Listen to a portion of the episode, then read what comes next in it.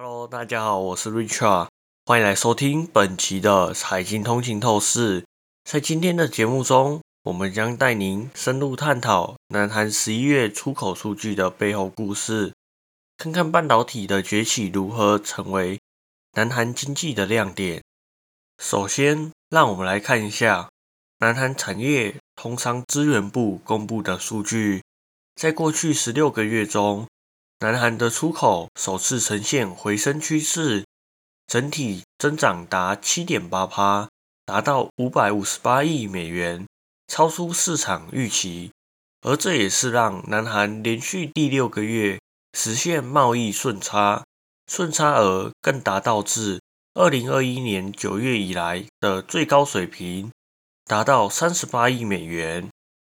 半导体的表现成为亮点，出口年增十二点九趴，成为自去年七月以来的首次增长，这得益于。人工智慧对高频宽记忆体和 DDR5 的需求推动。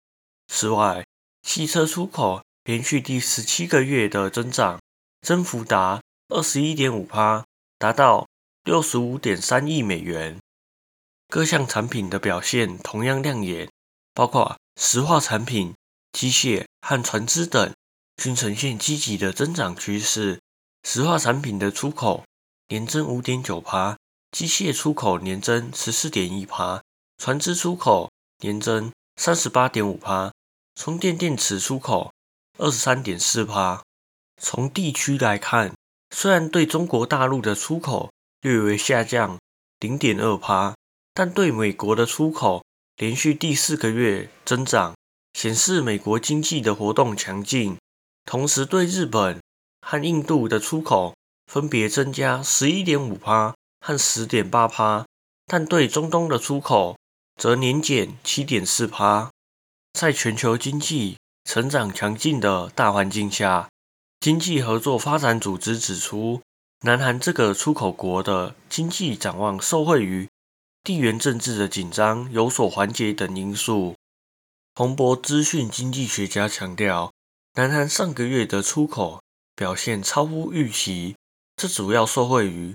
半导体出口的回升，以及汽车和机械出口的强劲带动，这将为本季的经济成长注入新的动能。然而，南韩的出口前景仍然面临诸多挑战，包括全球央行持续抗击通胀和中国需求疲软等问题。此外，地缘政治风险可能推升油价，进而加剧通胀。潜在削弱消费者的信心。感谢大家收听本期的财经通勤透视。如果您喜欢我们的节目，请不要忘记在您喜欢的 Podcast 平台上订阅财经通勤透视。您也可以追踪我们的 IG、Facebook，或者是订阅我们的 YouTube 频道。那我们这一集就到这里喽，我们下一期再见，拜拜。